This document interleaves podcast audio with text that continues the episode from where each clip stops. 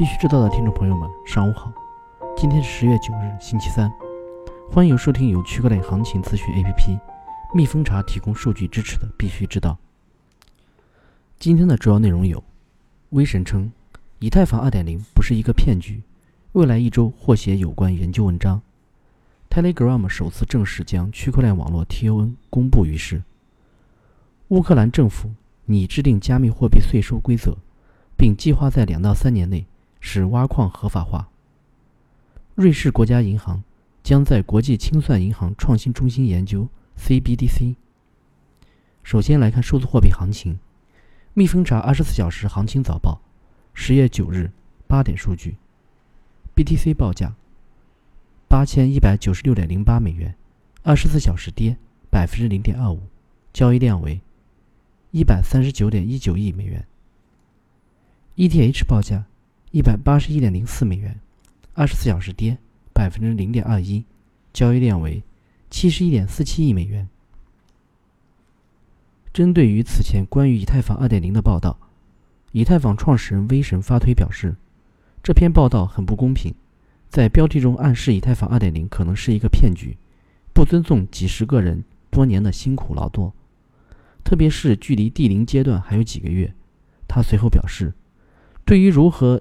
从以太坊1.0迁移到以太坊2.0，没有明确的计划是不对的。大纲很清楚，将以太坊1.0状态跟放于以太坊2.0状态中，让以太坊1.0作为执行环境继续存在于以太坊2.0中。现在，以太坊 1.x 工作已经使我们朝着这一方向迈进。威神还称，他可能会在接下来的一周写一些关于他。觉得人们有误解的事情，包括以太坊1.0与2.0的切换，DEFI 的可组合性过渡的研究文章。周二，Telegram 官方在其代币钱包应用程序的服务条款 TOS 中首次提及 TON 及其 Gram 代币。据 TOS 称，Telegram 将把钱包整合到公司的旗舰消息传递应用程序中，并将其作为独立产品提供。该文件写道：“我们无法控制 TON 区块链网络，因此无法确保您通过服务提交的任何交易详细信息都会在 TON 区块链上得到验证和确认。根据 TOS，Telegram 不会保留其用户的个人信息或公钥和私钥。Telegram 发布 Grams Wallet 使用条款。十月八日，Telegram 发布了其原生加密货币钱包。” Grams Wallet 的使用条款，这是为其原生加密货币 Gram GRM 设计的钱包。该规则适用于独立应用程序或与 Telegram Message 应用程序结合使用。Telegram 在声明中强调，在任何适用法律法规或规则禁止其服务的司法管辖区，包括禁运、受制裁的国家和受制裁的个人，均不得使用。Grams Wallet，Telegram 还强调，其客户应负责确定使用 Gram 条款应交纳的税款。据 AMB Crypto 报道，加密货币分析员 Mark Prestwood 表示，在过去几个月中，Tether 正在缓慢迁移到以太坊网络。Tether 在 ETH 网络上累积了巨大的空间，促使 ETH 网络上价值47.1万美元的交易。堵塞了第二大区块链的网络。Bitfinex 称，在上诉期间，不应该为纽约总检察长办公室收集文件。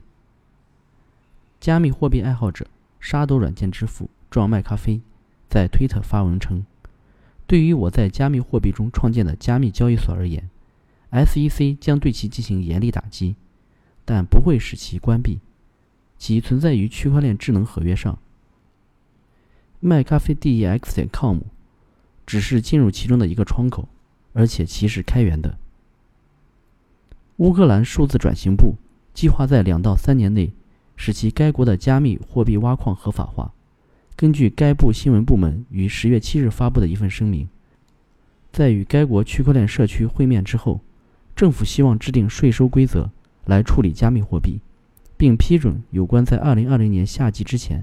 打击洗钱的国际建议，以最大程度的减少加密货币合法化的负面影响。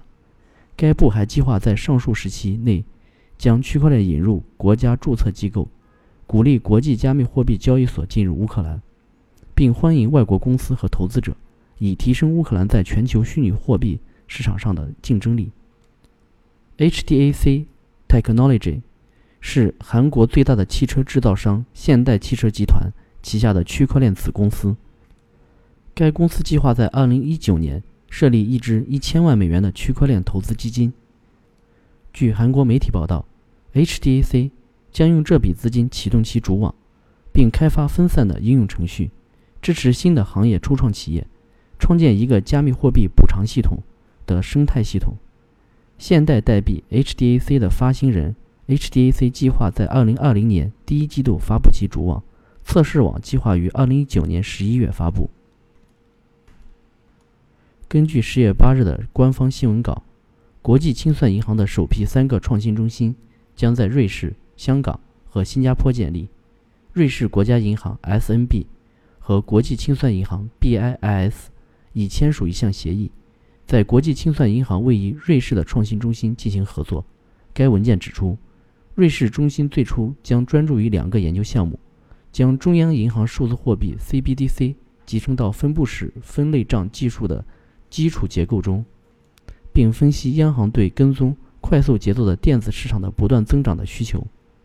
瑞士国家银行与瑞士主要金融服务提供商 SIX Group 合作，将以概念验证的形式进行第一个项目。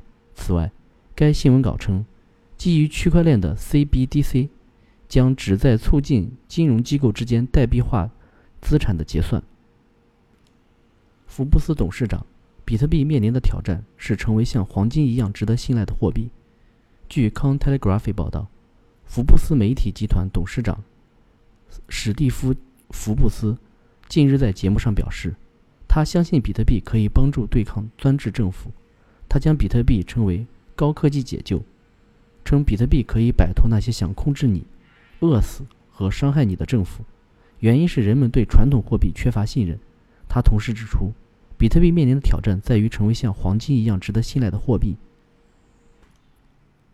据福布斯消息，联合国机构推出比特币以太坊的加密基金 UNICEF。该机构可以接受比特币和以太币捐赠，并直接投资于区块链初创企业。